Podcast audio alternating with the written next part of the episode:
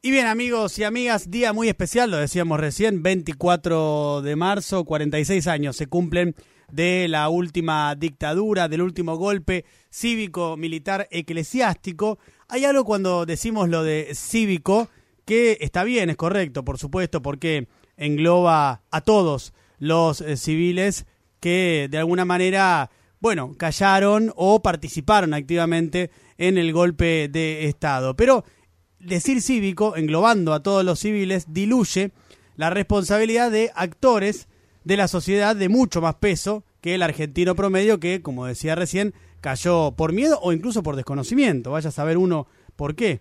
Lo que sí, esos actores cívicos con poder fueron los empresarios, ¿no? Sería más correcto, a veces más preciso decir golpe eh, empresario militar. Empresarios que estaban interesados y eran además los principales eh, beneficiados en la instauración de un modelo económico que impuso la dictadura a través del terror. No es casualidad que quien haya llevado ese modelo adelante como ministro de Economía fuese José Alfredo Martínez de Oz, hombre que integraba en ese entonces, cuando anuncian o cuando lo nombran ministro de Economía, el Consejo Empresario Argentino. Hay una comparación que me parece bastante reveladora de eh, la importancia que tenía para el sector empresarial argentino este modelo económico instaurado por la dictadura, y es la de tomar en cuenta la renta nacional de los trabajadores, la participación que los trabajadores tenían en la renta nacional en 1976. En ese año, los trabajadores tenían un 43% de participación en la renta nacional. Algunos años después, después de este modelo económico instaurado con el terror, en 1982, los trabajadores tenían tan solo un 22% de participación en la renta nacional. Es decir, en pocos años, vía represión, desapariciones y tortura, había bajado a la mitad esa participación que tanto tiempo había llevado construir hasta casi alcanzar el 50% con un 43% para ser más específicos. Nunca más, nunca más después de la dictadura, los trabajadores alcanzaron esa participación en la torta de la renta nacional, si bien sí es cierto que durante un lapso de los gobiernos kirchneristas, en la primera etapa, sobre todo, primera de Néstor Kirchner y luego de Cristina Fernández de Kirchner, sí es cierto que los datos indican que se acercó la participación de los trabajadores en esa renta nacional, pero nunca más lo que se había conseguido antes de la instauración del golpe militar. ¿Y cómo consiguieron justamente los militares y los empresarios estas, estas cifras? ¿no? Porque hay que decir algo. Si el 22% en 1982 de los eh, mejor dicho, si los trabajadores solo tenían el 22% de participación en la renta nacional en 1982, es porque alguien se había quedado con ese resto de participación en la renta y ese sector habían sido los empresarios más poderosos de la Argentina. Justamente, ¿cómo lo consiguieron? Bueno, atacando a quienes representaban a los trabajadores, es decir, atacando a los sindicalistas. Sindicalistas que en ese entonces podrían ser mejores, podrían ser peores, podrían ser más representativos, menos representativos, con estructuras sindicales más democráticas, más reactivas, no importa, pero los sindicalistas en su conjunto eran un obstáculo. ¿Y por qué era un obstáculo? Bueno, porque protegían los derechos laborales, porque protegían justamente en última instancia, esa participación de los trabajadores del 43% en la renta nacional. Hay un trabajo súper interesante de tres académicos que hoy difundió el eh, politólogo Marcelo Leiras y ahí lo que cuenta es un trabajo publicado en una prestigiosa revista de la Asociación Económica Europea.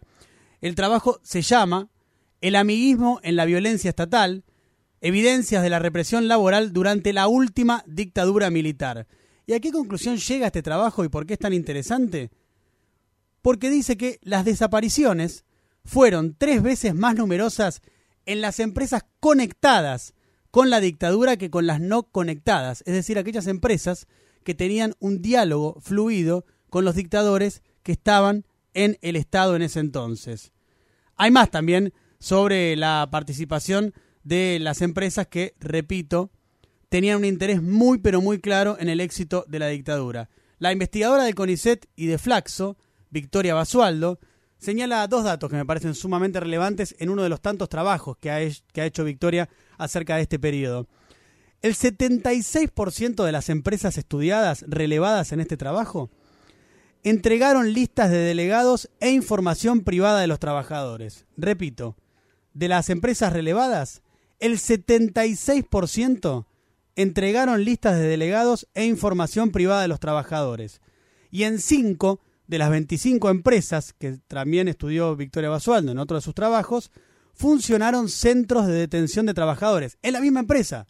El caso Ford es uno de los casos más conocidos porque de hecho es uno de los pocos que tiene condena de los eh, gerentes que trabajaban en esa compañía.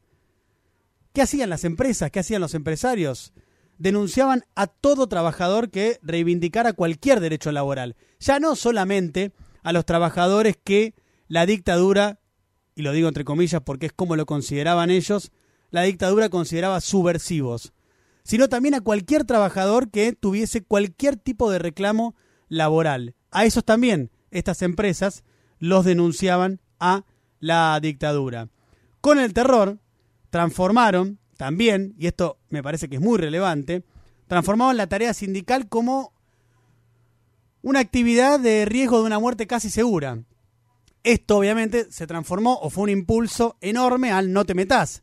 ¿Cuántas personas, pongámonos en esa época, en ese lugar, querrían en esas condiciones alzar la voz mínimamente para defender algún derecho laboral? Muy difícil, ¿no? Por esto, justamente, pudieron, en pocos años, repito, los militares junto a los empresarios, reducir a la mitad la participación de los trabajadores argentinos en los ingresos.